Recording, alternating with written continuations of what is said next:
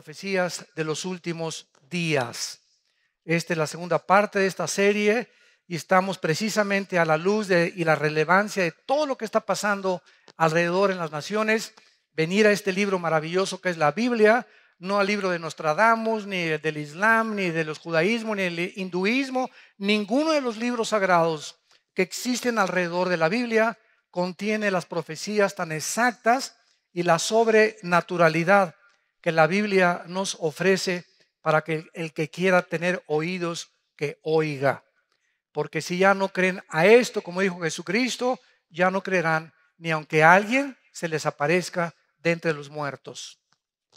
Abran su Biblia en Mateo capítulo 24 y estamos viendo que Jesucristo contestó algunas preguntas que le hicieron antes, ya esto, esta es la víspera ya de su muerte, que los discípulos estaban concentrados en estas, en estas preguntas. Y en Mateo 24, cuando Jesús salió del templo y se iba, se acercaron sus discípulos para mostrarle los edificios del templo. Respondiendo él, les dijo, ¿veis todo esto? De cierto os digo que no quedará aquí piedra sobre piedra que no sea derribada. En otras palabras, esta profecía se cumplió 70 años después de que lo crucificaron, cuando el general Tito, con una legión romana, llegó a Jerusalén, enviado por Vespasiano, su papá, el emperador romano, y destruyó completamente la ciudad de Jerusalén. Y desde el año 70 hasta el 14 de mayo de 1948, Israel vivió dispersado en la diáspora por todas las naciones. Los corrieron de España en 1589 cuando eh, la, la, expulsión tremenda, los corrieron de Francia, los corrieron de Europa. Por todos lados, casi dos mil años los judíos vivieron dispersos y hasta 1948 que regresaron a su tierra, el reloj profético de Dios se comenzó otra vez a echar a andar porque las profecías finales de la Biblia no podían comenzar a, hacer una realidad hasta que Israel regresara físicamente a su tierra. Entonces Cristo les profetiza que ese templo, ¿verdad? Tan maravilloso que admiraban, con, eh, eh, alfombras persas y candiles franceses y quién sabe Herodes cuántas bellezas arquitectónicas puso al templo, no quedó piedra sobre piedra. Y estando él sentado, versículo 3, en el monte de los olivos, los discípulos se le acercaron aparte diciendo, observemos las preguntas que le hicieron. Dinos, número uno, ¿cuándo serán estas cosas? Dos, ¿qué señal habrá de cuando tú regreses de tu venida. Y tres, ¿qué señal hay de que el fin del mundo o el fin de la historia ya se acerca? Vemos que en respuesta a estas preguntas, Cristo comenzó a describirles algunas señales que a continuación vamos a, este, a mencionar, como guerras en gran escala, pestes, terremotos, martirio de creyentes, falsos profetas, odio y el amor entre los cristianos, poco a poco se iba a desvanecer. Además, el Evangelio sería predicado en todas las naciones y entonces vendría el fin.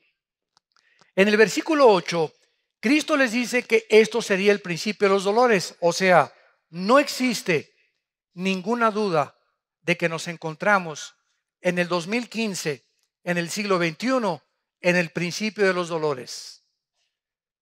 Nunca en la historia, como en el siglo XX, se juntaron las naciones para combatir unas contra otras en la Primera Guerra eh, este, Mundial y en la Segunda Guerra Mundial. 1914, 1917, 1939, 1945. Después de las dos guerras mundiales en el siglo XX, siempre ha habido guerras en la historia, pero nunca como Jesucristo lo profetizó, nación contra nación, o sea, unos contra todos. Y además vemos nosotros que hubo más de 270 revoluciones después de la Segunda Guerra Mundial. Y la Liga de las Naciones, que se conformó después como la Organización de las Naciones Unidas, se unieron para tratar de evitar una tercera guerra mundial. Y ahorita, en septiembre del 2015, el mundo se encuentra al borde de una tercera guerra mundial.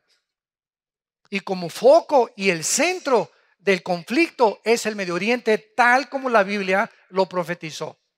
Que la tercera guerra mundial se llevaría a cabo y tendría su origen en la región geográfica donde ahorita es una olla hirviendo, Siria, Irak, Irán. Hace tres días los rusos están comenzando a enviar helicópteros y jets a Siria, porque el gobierno de Rusia tiene que apoyar el gobierno del presidente sirio Assad. Porque Rusia tiene que defender a que no derriben Assad. Y la razón por la cual hay esta guerra civil ahorita en Siria es la razón por la cual, escuchen, más de cuatro millones de refugiados están por todas las naciones de Europa huyendo. Con lo que traen en la mano nada más, con sus niños, con dos o tres naranjas, ni colchón, ni cama, ni cojín, nada absolutamente, ni una cuenta del banco, ni tres dólares, con lo que pueden. Millones ya. Austria y Hungría tuvieron ya que cerrar las fronteras. Ya no les caben los refugiados. Inglaterra va a recibir 25 mil, Alemania va a recibir 20 mil, Estados Unidos va a recibir 10 mil. Los únicos que no quieren recibir refugiados son los países árabes, que son sus hermanos. Arabia Saudita le cerró la puerta a cero refugiados. Qué increíble, ¿verdad? Que esto esté sucediendo en el pleno siglo XXI. ¿Y saben ustedes lo que significa esto? Que todos estos millones de refugiados que están entrando a Europa, principalmente, la mayor parte de ellos musulmanes, hay una infiltración de ISIS, como no se, imaginan. Estados Unidos va a recibir a 10 mil. México, ¿verdad? Ya tenemos suficientes los que entran por Guatemala y los que llegan de otras de Centroamérica que quieren llegar hasta Estados Unidos. Pero lo que significa esto es lo que la Biblia dice. Hace cuatro o cinco años, por cada europeo que nacía, nacían siete musulmanes. O sea, se reproducen como conejas las musulmanas. Y lo hacen a propósito. Ellas no tienen métodos anticonceptivos, ni mucho menos. Los europeos ya no quieren tener hijos. Todo esto para que ustedes comiencen a asimilar el panorama del mundo que estamos viviendo. No es el mundo de Chapultepec nada más. Hay que cobrar conciencia de qué es lo que está pasando en el mundo para que la Biblia pueda cobrar relevancia y podamos entender que Dios quiere que nosotros no seamos, seamos sorprendidos como ladrón en la noche. Pero muchos no saben, ¿verdad? no salen de sus telenovelas. Entonces, ¿qué es lo que significa esto? Que Europa en 10 años será un continente musulmán. En Inglaterra hay más iglesias musulmanas, mezquitas, que iglesias cristianas y católicas. Nada más en Inglaterra. Compraron todas las iglesias cristianas y evangélicas, la mayor parte que existen en Inglaterra y en el Reino Unido. Ahora, ¿qué pasa si Europa se convierte en todo musulmán? Es interesante que la Biblia nos muestra que el anticristo va a surgir de la región de Siria e Irak en el capítulo 8 de Daniel. Los que estamos estudiando Daniel lo hemos comenzado ya a descubrir. El anticristo no va a surgir de España, no es el príncipe Felipe, ni Barack Obama, ni es el Papa, etcétera, etcétera. El anticristo va a surgir entre Siria e Irak. Y el anticristo va a ser judío musulmán. ¿Cómo está eso? Había un debate hace tres o cuatro años a mí que me ha gustado siempre escudriñar la escatología bíblica, o sea, las profecías, eh, mis hermanos teólogos, escatólogos, la escatología es la rama que estudia en la teología las cosas finales, escatos, fin, logos, tratado, conocimiento. Entonces, cuando hablas tú de un escatólogo o la escatología, es lo que se estudia de los tiempos finales. Entonces, estábamos estudiando hace cuatro o cinco años todavía de que el anticristo, por ejemplo, decían, bueno, dice la Biblia en, Daniel 11, 35 y 36 al 38, que el anticristo no hará caso del amor de las mujeres. Número uno, está comprobado que el, anticristo tiene que ser un homosexual. Él no va a tener tiempo ni siquiera de las mujeres. Va a ser un homosexual el anticristo. Número dos, dice también en Daniel 11, 35 en adelante, que el anticristo no hará, este, no hará caso de, dios, de los dioses de sus padres, porque es la palabra Elohim en el, en el original hebreo. Entonces, no, no es que el anticristo tiene que ser judío. Y Génesis 49 dice que saldrá de la tribu de Dan, porque es como serpiente que hace caer al caballo. Entonces, hay, hay infinidad de versículos que apuntan a que el anticristo era judío, pero también hay cantidad de versículos, y aquí es donde viene la discrepancia, de que al anticristo se le llama en Isaías 10, en Isaías, eh, otros capítulos, en Ezequiel, se le llama el asirio. El asirio se le llama al anticristo. Entonces, ¿cómo podemos compaginar? Fíjense lo que es de maravilloso la Biblia, ¿verdad? Eh, tenemos una pieza, un rompecabezas, pero asirio o judío, no puede ser las dos cosas. Y ahora sabemos, ¿verdad? Que aparece otra cosa que sí puede ser. ¿Por qué? Hace 2700 años, o sea, 700 años antes de Cristo, los asirios se llevaron cautivas a las 10 tribus de Israel a Siria en el año 722 antes de Cristo. Síganme con cuidado. Desde el año 722 antes de Cristo, estamos hablando de hace 2722 años hasta la fecha, esas 10 tribus de Israel se mezclaron con el mundo entero. Y por eso hay ahorita muchos en México que sin saberlo son eh, de, ascendencia judía. El apellido Pérez, por ejemplo, es judío, Díaz, González, los EZs tienen mucha relevancia con el Medio Oriente hay italianos judíos, hay nicaragüenses, sin que lo sepan ellos, hondureños, hay negritos en Etiopía judíos. Entonces, el judaísmo no es solamente las personas que están en Israel, porque las diez tribus se mezclaron con el mundo entero. Y fue precisamente en Asiria donde está el conflicto ahorita. Entonces, el anticristo tiene que ser forzosamente judío, pero al mismo tiempo musulmán. Porque para que él gobierne Europa, y si en 10 o 15 años Europa es un continente musulmán, nadie va a obedecer al anticristo con otra religión.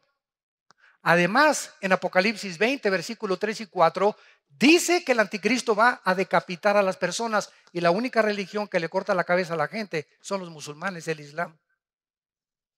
Y es precisamente lo que Bagdadi, el jefe de ISIS, ahorita en Irak, está haciendo, decapitando a todas las personas. O sea, ¿qué instrumento usará el anticristo? No va a usar la silla eléctrica, no va a usar el fusilamiento, no va a usar, no va a usar la horca para los que se nieguen a sellarse con el 666. El anticristo va a usar la decapitación. Y es interesante que se acaban de comprar más de un millón de guillotinas en Europa. Y Estados Unidos adquirió 125 mil guillotinas en los últimos dos años. La pregunta es, ¿para qué? ¿Para qué? Todo se está completamente conformando tal como la Biblia lo profetizó. Y Cristo quiere, a través de estas señales que estamos estudiando, y va a ser maravillosa esta serie, que veamos con versículo por versículo, con lupa, con microscopio, examinando eh, la relevancia de los acontecimientos internacionales, buscando en la Biblia si coinciden con las profecías bíblicas para unir las piezas del rompecabezas para tener un panorama mucho más claro, para que podamos entender, entender en qué tiempos nos encontramos. Y no son tiempos de temor, son tiempos donde al saber que está más cerca que nunca nuestra redención y que Jesucristo ya no tarda, es más rápido de lo que nos imaginamos, viene por nosotros, hagamos firme nuestra vocación y elección. ¿verdad? Nos acerquemos más y más al Señor.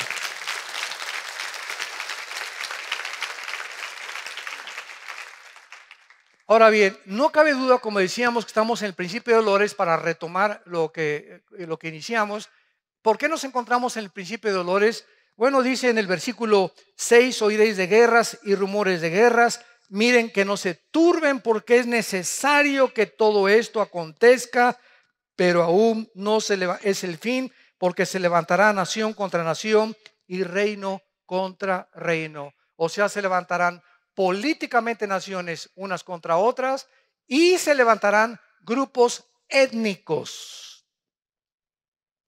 Es increíble que la religión del Islam, que está dividida en dos ramas, los sunnis y los shiitas, que descienden los dos de Mahoma del año 630 después de Cristo, los sunnis creen que ellos son los herederos de Mahoma, directamente a través de la línea física de Mahoma. Los shiitas creen lo contrario, que ellos por herencia o por autoridad se puede designar al descendiente de Mahoma. Entonces, por eso el Islam está dividido en dos ramas. Y ahorita los sunnis interpretan el Corán y dicen que el Corán dice que hay que matar a los infieles. Esta es la segunda parte del Corán, la toma literalmente. Y así Mahoma lo escribió antes de morir. Porque la primera parte del Corán, los suras, en lugar de versículos, llaman suras en el Corán, dice Mahoma que hay que vivir en paz. Entonces tú encuentras musulmanes, ¿verdad? De la religión del Islam, que pisan love, o sea, no se meten con nadie, ellos cumplen, ¿verdad? Están en contra del radicalismo islam. No todos son tan radicales como los musulmanes que derribaron las torres de Nueva York en el 2001, el 11 de septiembre, etcétera, etcétera. Pero aquí en el Islam encontramos esto precisamente, ¿verdad? Que los infieles son todos los que no sean musulmanes. Y ahorita los sunnis, increíble, están matando a sus propios hermanos shiitas. O sea, tú tienes que ser suní porque si no te mueres y te decapito. Y en Irak y en Saudi Arabia hay muchos shiitas. Y todo el norte del Medio Oriente, la mayoría son sunnis. Entonces los sunnis, encabezados por Bagdadi, están avanzando hacia Irak para matar a todos los shiitas, hermanos. O sea, ahorita Israel está aquí en el centro del huracán. Y es increíble que todo alrededor ahorita de Israel, alrededor de Israel, ahorita se están matando sus enemigos entre ellos todos los enemigos de Israel se están matando entre ellos ahorita. O sea, en la misericordia Dios lo, Dios lo ha permitido. Y el punto final al que llegamos, que estamos en principio de los dolores, es lo siguiente. Gracias a la guerra civil de Siria, hay cuatro millones de refugiados. Entonces, ahorita el secretario de Estado John Kerry acaba de entrevistarse con el jefe de las, de las fuerzas militares de Rusia diciéndole, oye, por favor, compadre, vamos a tratar de quitar a Assad el presidente de Siria, porque ya el mundo está invadido de refugiados. ¿Qué vamos a hacer? Europa no tiene ahorita el capital.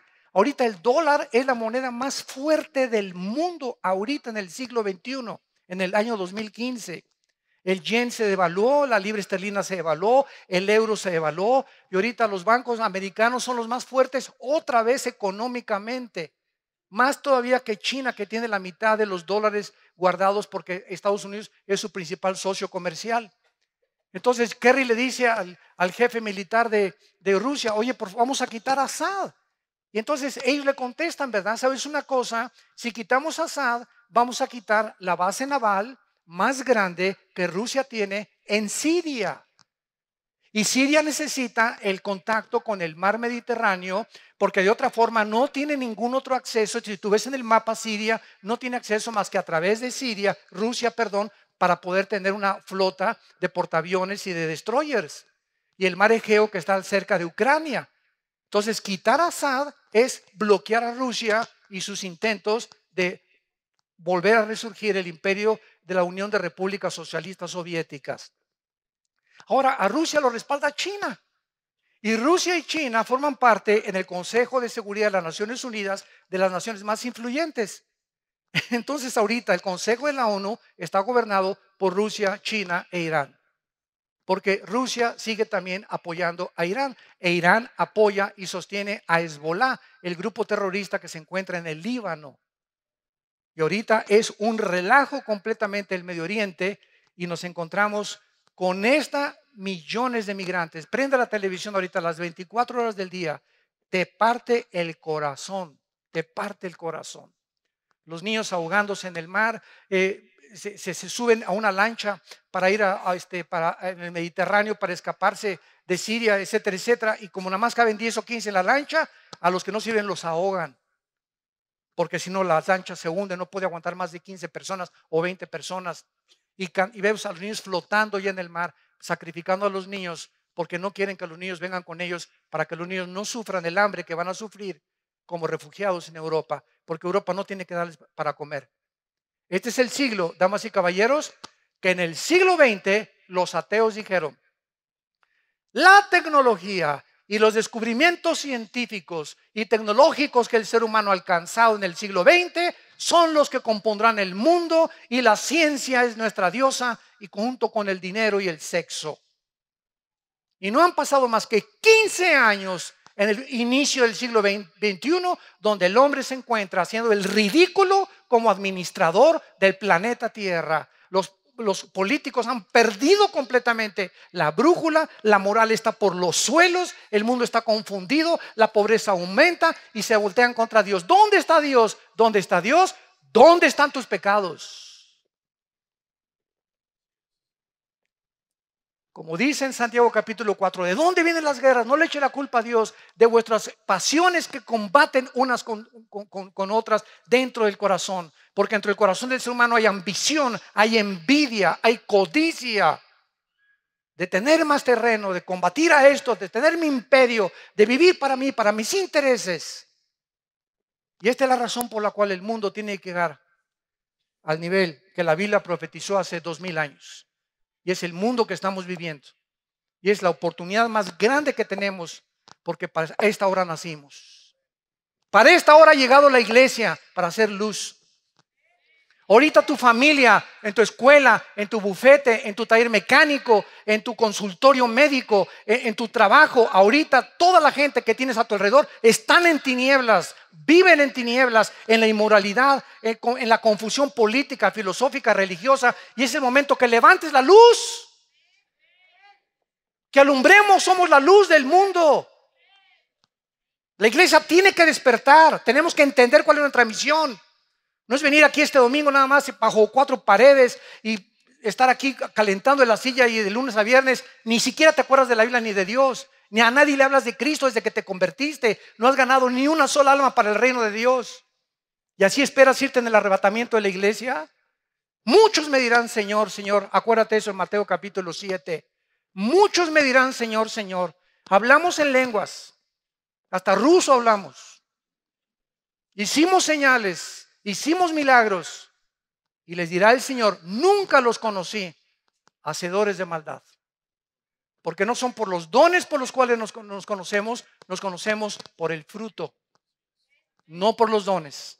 Los mormones hablan lenguas, los católicos hablan lenguas. No, vengas a pantallar con que hablas en lenguas.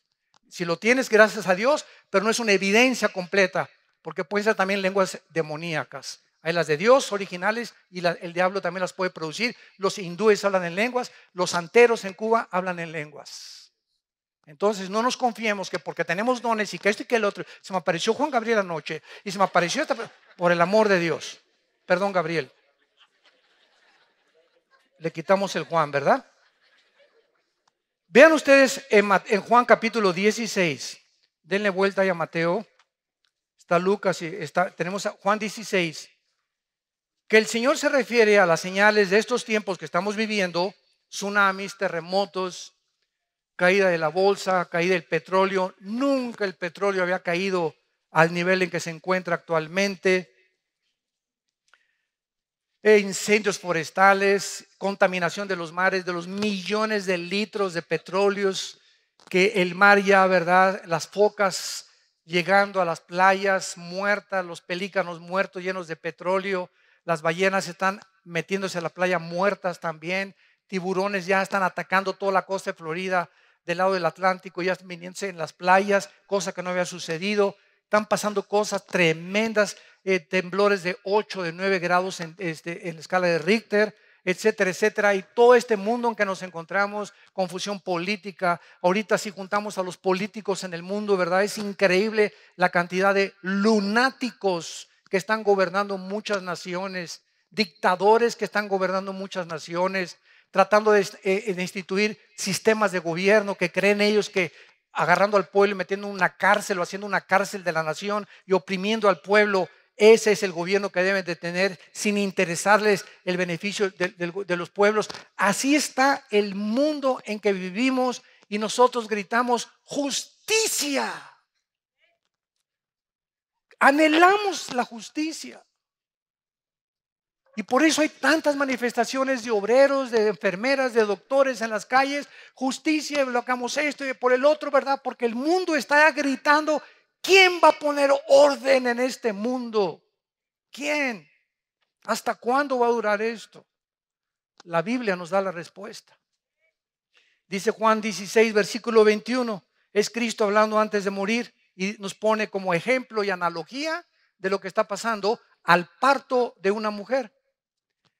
La mujer cuando da luz, Juan 16, 21, tiene dolor porque ha llegado su hora. Pero después que ha dado a luz un niño, ya no se acuerda de la angustia por el gozo de que haya nacido un hombre en el mundo. También vosotros ahora tenéis tristeza, pero os, volveré a ver y se gozará vuestro corazón y nadie os quitará vuestro gozo. Todas las mujeres que en esta mañana nos escuchan comprenden perfectamente las palabras del Señor. El parto, el embarazo de una mujer es aproximadamente nueve meses. Por cierto, les comunico que el viernes nació el hijo de César y Carlita. Gracias a Dios. Los bendecimos desde aquí. Nació de ocho meses, entonces está en la incubadora, ¿verdad? Va a estar, creo que esta semana, pero nació de la raza de los gigantes. Así está, así está, ¿eh? así está. Increíble, se parece a César en tamaño y en todo. Pero grandote, grandote el niño, ¿verdad? Nació sano, gracias a Dios, ¿verdad? Así que por eso no está con nosotros. Pero precisamente, ¿verdad? Las mujeres que están embarazadas se dan cuenta que ya en los últimos meses, antes o semanas antes de parir, comienzan los dolores. Y después los dolores se van haciendo más cortos y más cortos y más cortos. Se rompe la fuente, hay que llevarla rapidísimo al hospital porque el niño va a nacer. En este caso, ¿verdad? De Carlita, ¿verdad? Eh, nació ocho mesino, no fue siete mesino, ocho mesino, le faltaba un mes todavía porque iban a ser en octubre. Entonces le tuvieron que hacer la cirugía o el, ¿cómo se llama? La cesárea. Gracias a, Dios, gracias a Dios que salió perfecto el niño, está muy bien de salud. Ellos no se imaginan la felicidad que tiene ahorita. Les ha concedido Dios la petición de su corazón. Carlita es una guerreradaza de Dios que luchó y luchó, nunca ha sido por vencida y ahí está el premio, ¿verdad? De que Dios les ha dado. Ahora bien, así está el mundo. Los dolores van a aumentar en el siglo XX. Guerras y rumores de guerras. Llegamos al siglo XXI, confusión y cada vez vemos más y más y más dolores y terremotos y que esto y que el otro. ¿Cuántos estamos rodeados de falsos profetas? Han pululado en el internet, en las redes sociales, que Cristo viene el 12 de septiembre, que viene el 23 de septiembre, que había un terremoto en, California el 15 de septiembre, que por las cuatro lunas de sangre, por las tétradas, se iba a acabar el mundo ahora el 23 de septiembre, que es cuando termina la fiesta de las trompetas y comienza el mes de Yom Kippur o, de, el de la expiación. Y estamos rodeados así, pero de cantidad de personas que están quedando como falsos profetas. En Costa Rica hay un pastor eh, de mucho renombre que dijo que ya venía Cristo ahora en septiembre y comenzó a preparar a la gente, comenzaron a vender cosas, etcétera, etcétera, y comenzaron a, que ya viene y puso una fecha. Y, qué es lo que va a pasar, verdad? Que cuando pase el tiempo y no venga Cristo, el mundo va a decir, ya ven, los cristianos son una mentirosos. Ahí inclusive me achacaron que yo había dicho que viene en septiembre, Virgen de la Macarena. De una conferencia donde si viene Cristo, como ha cumplido las primeras cuatro fiestas y faltan tres fiestas por cumplir, que son trompetas, Yom Kippur, expiación y los tabernáculos, yo dije que cuando venga Cristo en el arrebatamiento es posible, es posible que esté relacionado con el mes de septiembre. No, no, pues me pusieron. El hermano Altuisin dice que viene en septiembre del 2015. Tuvimos que desmentir en las páginas, ¿verdad? Dios nos libre el día y la hora, nadie la sabe. Dios nos libre de poner una fecha. De que puede ser en septiembre o puede ser en Pentecostés, puede ser. Solo Dios lo sabe. Pero poner fechas es ya caer en falsas profecías.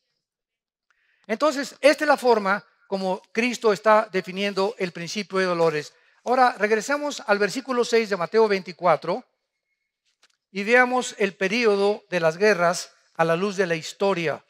Como les dije, en esta serie vamos a analizar con mucho detenimiento cada una de las señales que Jesucristo mencionó para no caer en confusión ni en falsas profecías. Dice el versículo 6 y versículo 7 de Mateo 24. Y oirán de guerras y rumores de guerras. Ahorita, ¿quién puede negar que estamos viviendo que Corea del Norte amenazó a Corea del Sur?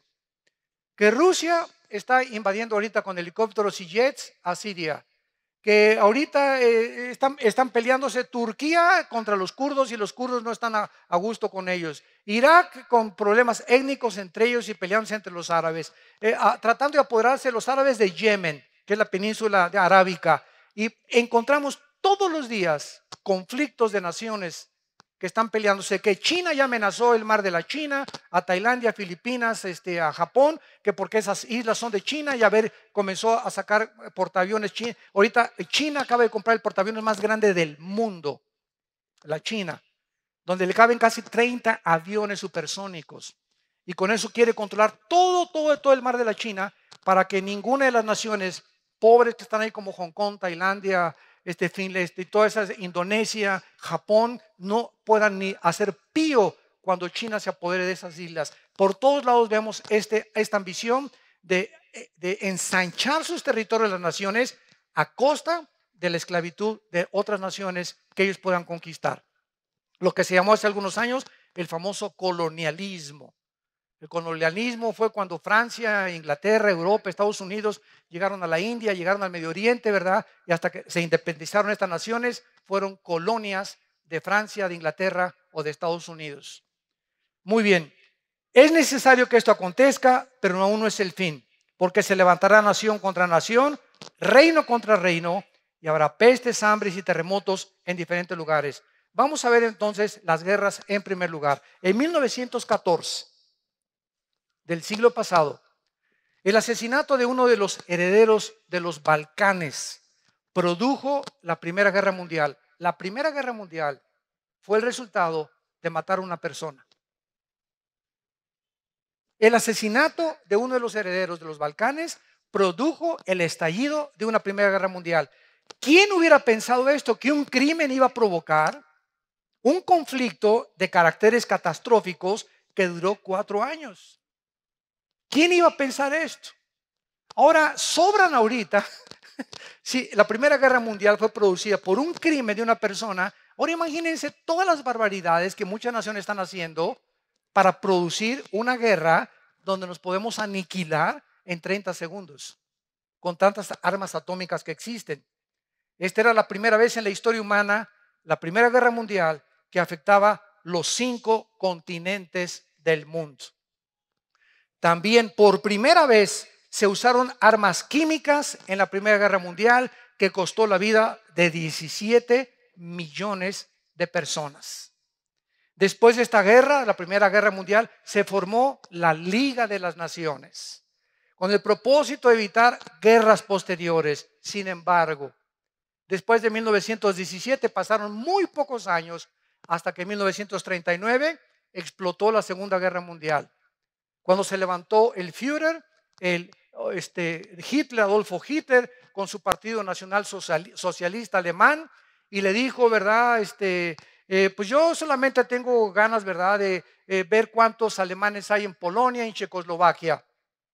Y entonces en, en Inglaterra, cuando se dieron cuenta que Hitler estaba tratando de avanzar y salirse de Alemania, pudieron discernir algunos ingleses que como Winston Churchill, que todavía no era primer ministro de Inglaterra, de que Hitler traía intenciones de apoderarse de Europa.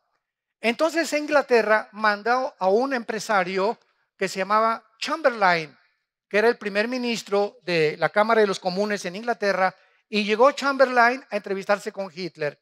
Y entonces Hitler platicó con Chamberlain, es exactamente lo que está pasando ahorita en el Medio Oriente, y, y Hitler dijo, yo soy peace and love. Diles a los ingleses y diles a todos ahí en el Reino Unido que no hay problema, yo no voy a invadir Europa. Entonces Chamberlain regresó a Inglaterra con la bandera blanca y todavía hay fotos de cuando baja el avión. Gloria a Dios, ¿verdad? No va a haber guerra y todos los ingleses, etcétera, etcétera, etcétera. Poquitas semanas después de que Chamberlain comenzó a decir que no iba a haber guerra, Hitler invade Polonia y Checoslovaquia. Y entonces comienzan los ingleses a pensar que Winston Churchill tenía razón y lo nombran entonces primer ministro. Y entonces eh, Alemania invade Inglaterra, destruyó el 80% de la ciudad de Londres en la Segunda Guerra Mundial. Y Winston Churchill sale en Londres a caminar por todas las calles con toda la gente buscando a todos los heridos. Y entonces Winston Churchill junta a la aviación y combate o contraataca a los nazis y Hitler se asusta de darse cuenta que los ingleses tienen un poderío tremendo en la aviación. Entonces vemos nosotros de qué forma esta guerra mundial, ¿verdad? Eh, tuvo que tener consecuencias gravísimas, donde murieron 6 millones de judíos. Hitler se olvida de Rusia, Hitler se olvida de Estados Unidos e Inglaterra, se junta con Mussolini en Italia y comienza a perseguir a los judíos, que en aquel tiempo ni nación, ni, ni, bueno, ni ejército, ni pistolas tenían los judíos.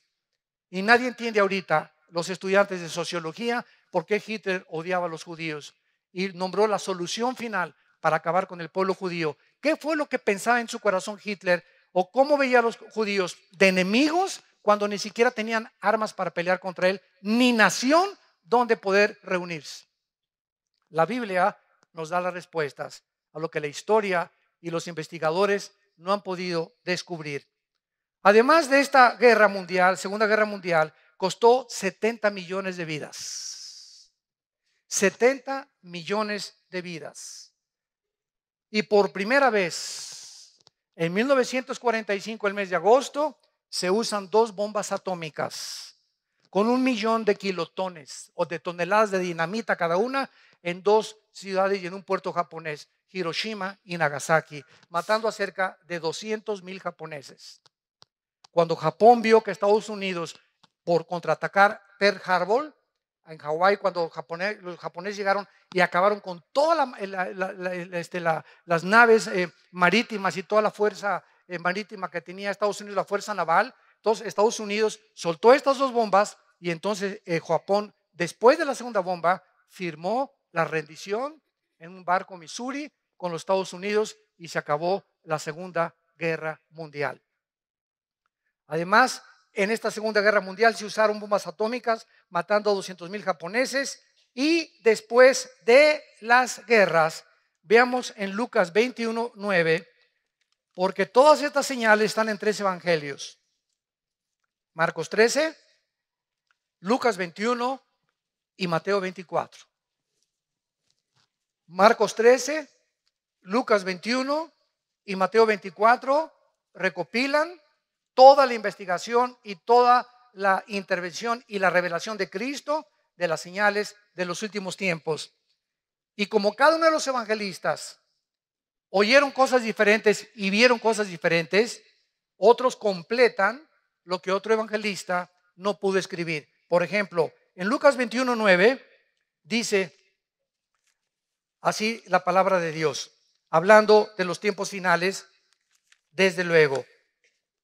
Cuando oigáis de guerras y de sediciones, aquí ya se usa una palabra que no se usó en Mateo, ven, tenemos que juntar todas las piezas de la Biblia para poder armar el rompecabezas. Esta palabra sediciones es acatastasia, acatastasia con K, acatastasia, que significa tumultos, protestas masivas cuando oigan de guerras y levantamientos en cada sociedad, de que están protestando miles de personas contra el gobierno o contra el gobernador o contra un dictador, etcétera, etcétera, no os alarméis.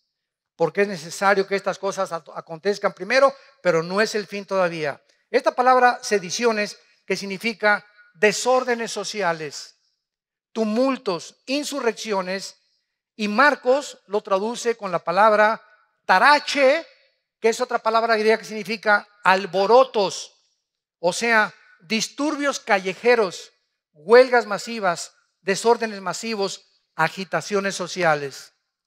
¿Saben ustedes en los últimos tres años cuántos desórdenes, insurrecciones ha habido en Estados Unidos del pueblo de los negritos? De que protestan de que la policía está abusando y está matando o sea, que los tratan peor que a los blancos.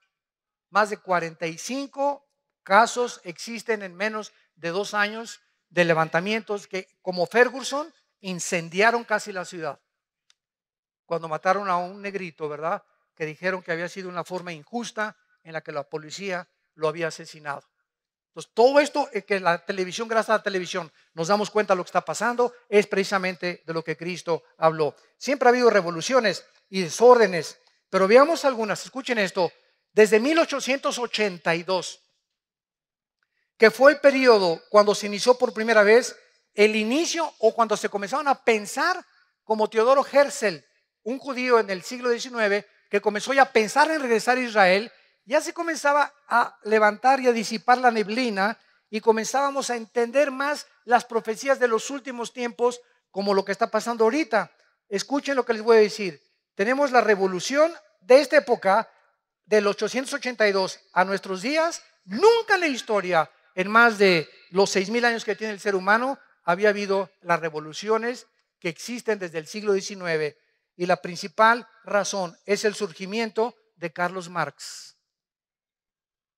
Judío, 1818-1883, quien en el siglo XIX, este hombre postuló la teoría de una revolución, la cual llevó a todas las demás revoluciones del siglo XX. Antes de eso, no había habido revoluciones. La revolución filipina, 1898. La revolución rusa, 1905. La revolución mexicana, Viva Villa, 1910.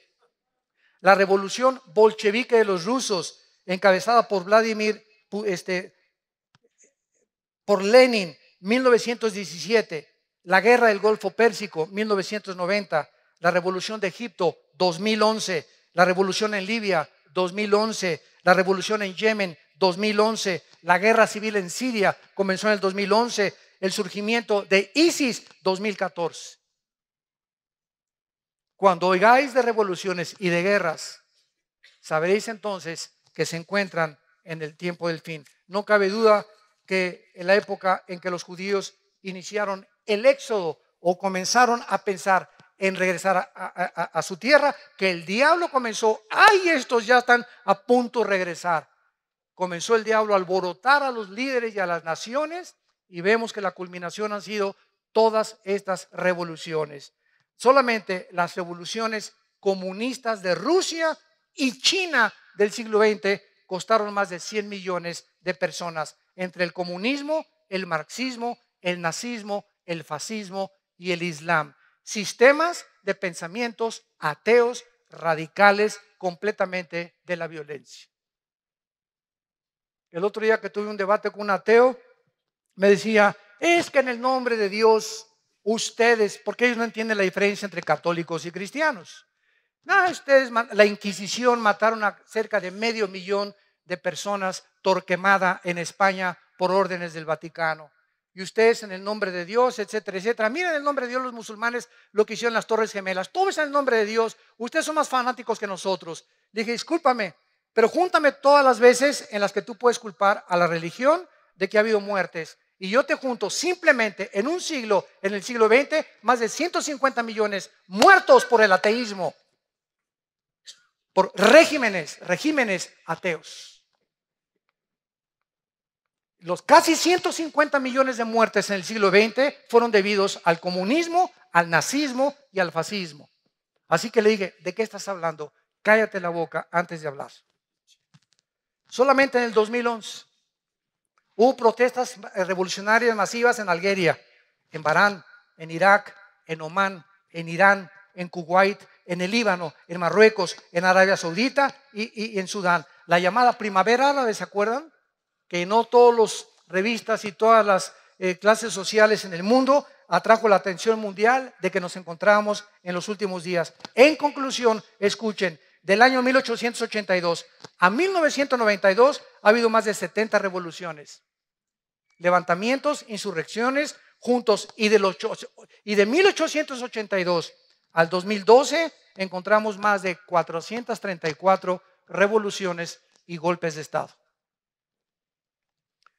Ahora tenemos en, en, segundo lugar las hambres. Regresamos a Mateo ya que hemos visto y estamos comenzando a entender con más profundidad por qué Jesús dijo que aunque siempre ha habido guerras, en los últimos tiempos se conjugarían todas estas señales, vemos en segundo lugar las hambres, versículo 7, y habrá guerras, pestes y hambres. Veamos primero la diferencia, qué importante es esto, entre las hambres agudas y las hambres crónicas. Apúntalo. Son dos cosas diferentes para que podamos argumentar y podamos sostener un debate con las personas. Porque es muy importante siempre que argumentas o estás debatiendo a alguien, es muy importante definir los términos. ¿Qué quiere usted decir con esa palabra, Señor? ¿Qué quiere usted decir con esa definición? Es como en la, como en la abogacía. En un contrato, por ejemplo, una coma hace que el contrato que tú tienes de renta o el contrato que tú tienes para cualquier otra índole dentro de la abogacía o dentro del derecho cambie completamente el significado de esa oración. Rápidamente un ejemplo. Dice la Biblia que cuando el ladrón junto a la cruz moría, Cristo le dijo, en este día estarás conmigo en el, eh, estarás conmigo en el paraíso. Y una secta que se llama Los Testigos de Jehová le cambiaron eso y le pusieron una coma. Y le pusieron, de cierto te digo, en este día estarás en el paraíso. ¿Se dan cuenta? Una coma, cómo cambia el significado de una oración. Por eso es tan importante cuando estamos debatiendo y en la apologética definir los términos y saber de qué se trata, qué me quieres decir con eso o qué término estás usando. Pero el hambre aguda es el resultado de las guerras. Todas las guerras producen hambres o diversas catástrofes, por lo que en estas circunstancias la mayoría de la gente se queda sin comer. Entonces las guerras producen hambre, son las hambres agudas. Y las hambres crónicas, por el contrario, es el resultado de la mala nutrición, como los niños de Biafra, de algunas zonas pobres, donde la gente está muy mal alimentada, porque las naciones ricas, no Dios, las naciones ricas que van a ser juzgadas, no les interesa ayudar a gentes o a gentes que no tienen ni siquiera para comer, cuando si se repartiera el dinero, ¿verdad? En todo el mundo podría haber un poco de equidad, pero no era lo que perseguía Carlos Marx. Carlos Marx perseguía la lucha de clases, que si la, clase eh, eh, eh, del proletariado derribaba a la clase la burguesía, entonces el proletariado tomaba el poder, pero fue lo que pasó en Cuba, fue lo que pasó en los países comunistas, cuando el proletariado toma el poder, repite el mismo error. Y siguen ellos con otra dictadura disfrazada de otra manera. Veamos algunas hambres catastróficas en los últimos dos siglos. 1916 y 18, la hambruna en el Líbano, 100 mil muertes, una cuarta parte de la población murió en el Líbano. 1961, la hambruna causada por un experimento chino que resultó en 40 millones de personas muertas, considerada la hambruna más grande de la historia, del 59 al 61, por un experimento de los chinos. 2005, la crisis de alimentos en, en, Nigeria ha matado a más de 300 mil niños que se han muerto de hambre. Tú tienes una torta tienes buñuelos, tenemos una soda, tenemos conflex, un petate donde, como decía mi abuelo, donde echarnos. Por lo menos un ladrillo, le pones un periódico y lo usas de cojín. Pero hay gente que ni siquiera tiene eso en el mundo. Ahorita al ver estos millones de refugiados, nos parte el corazón. Yo imagino, yo le dije a mi esposa hoy en la mañana, me imagino que sucediera esto, que alguna vez sucediera esto en México, ¿verdad? Que, sales de tu casa sin nada, más que con la pijama que traes puesta tal vez, a, una, a, un, destino incierto. No sé dónde vamos a dormir hoy, están durmiendo en los, están durmiendo en los autobuses, en los trenes, en los, en los rieles de las ferrocarriles. ¿Qué me va a dar trabajo? ¿Vamos a sobrevivir? ¿Qué futuro tienen nuestros hijos?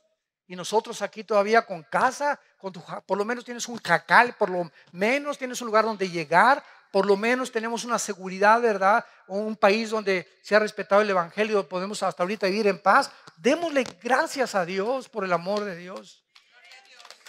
Démosle gracias a Dios.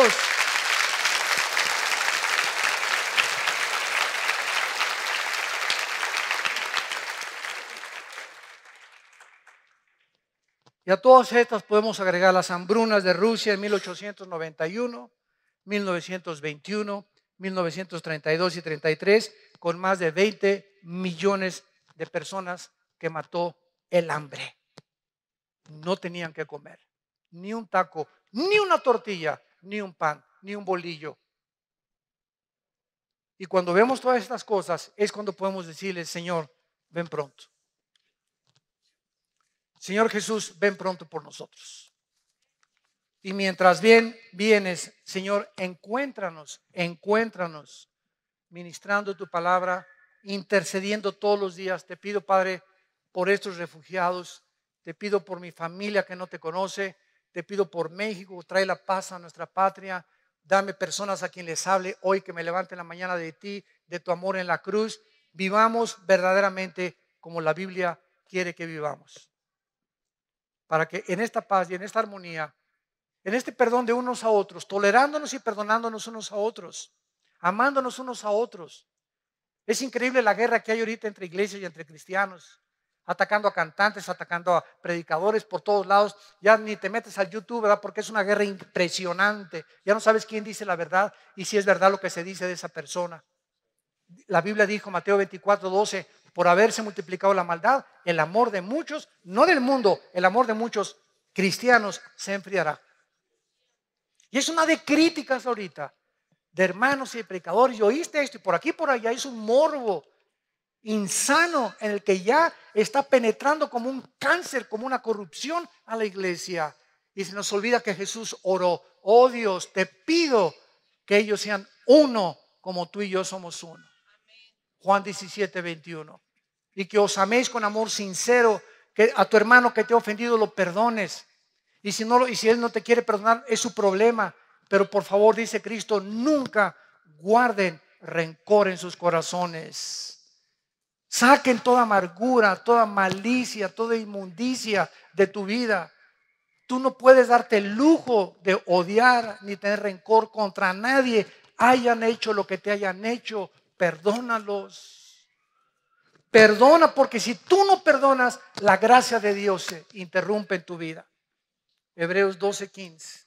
Es una amargura, es un veneno la amargura de estar guardando algo contra alguien o contra lo que te hicieron porque va a arruinar tu vida espiritual y te impide discernir la voluntad del Espíritu y no puedes tener el entendimiento para conocer su voluntad. Oremos, Padre, gracias por tu palabra. Gracias, Señor, por esta revelación en la cual es una preparación para que no vengas como ladrón en la noche a nuestras vidas. Porque somos hijos de la luz, no somos de la noche. Por lo tanto, nos mandas velar, a ser firme nuestra vocación y elección, cuidar nuestras vidas, conociendo que el tiempo ya es hora de levantarnos del sueño, porque ahora más que nunca está más cerca de nosotros nuestra salvación que cuando creímos. La noche está avanzada, las tinieblas están cubriendo cada vez más el mundo y se acerca el día. El día glorioso en que secarán nuestras lágrimas. Volveremos a ver a nuestros seres queridos que han partido antes que nosotros. Ahí vamos detrás de ellos nosotros, porque está establecido que todos tenemos que morir, pero el juicio de nuestras vidas ya se llevó a cabo en una cruz, donde tu Hijo derramó su sangre para que nosotros ya no fuéramos juzgados nunca, porque Él llevó ese juicio y esa ira y ese castigo que nosotros merecíamos en su cuerpo, en esa cruz. En esta mañana yo te invito a que vengas a Cristo si todavía no lo tienes. Que reflexiones sobre tu vida y que entiendas que al morir tenemos que entregar cuentas y al morir ya no habrá otra oportunidad. Andemos pues como de día honestamente, no en borracheras, ni en lujuria, ni lascivias, ni pecados sexuales. Vistámonos del, del Señor Jesucristo para no proveer para los deseos de la carne. ¿Qué tengo que hacer? Me preguntarás. Para invitar a Cristo, dile estas palabras. Ahí desde tu lugar, con todo tu corazón. Señor mío y Dios mío, te pido perdón por mis pecados. por la vida de pecado que he llevado hasta este momento, por mi soberbia intelectual, por creer que soy Dios y que yo pongo las reglas en mi vida para vivir. Ahora comprendo que tú eres el creador, que enviaste a tu Hijo Jesucristo hace dos mil años a que en una cruz fuera coronado de espinas, sus manos traspasadas por clavos y sus pies, para que a través de esa sangre que Él derramó, tú me revelas ahora que es la medicina que necesito para ser sanado de mis pecados. Señor Jesús, creo en ti, en lo que hiciste en mi lugar, que a los tres días te levantaste de los muertos para traerme la esperanza y la seguridad de que después de la muerte seguiré viviendo. Que con la muerte no se acaba nada, seguimos viviendo al lado tuyo por toda la eternidad. Entra a mi vida como mi Señor y mi Salvador. Te lo ruego y te lo pido. En tu precioso nombre. Amén.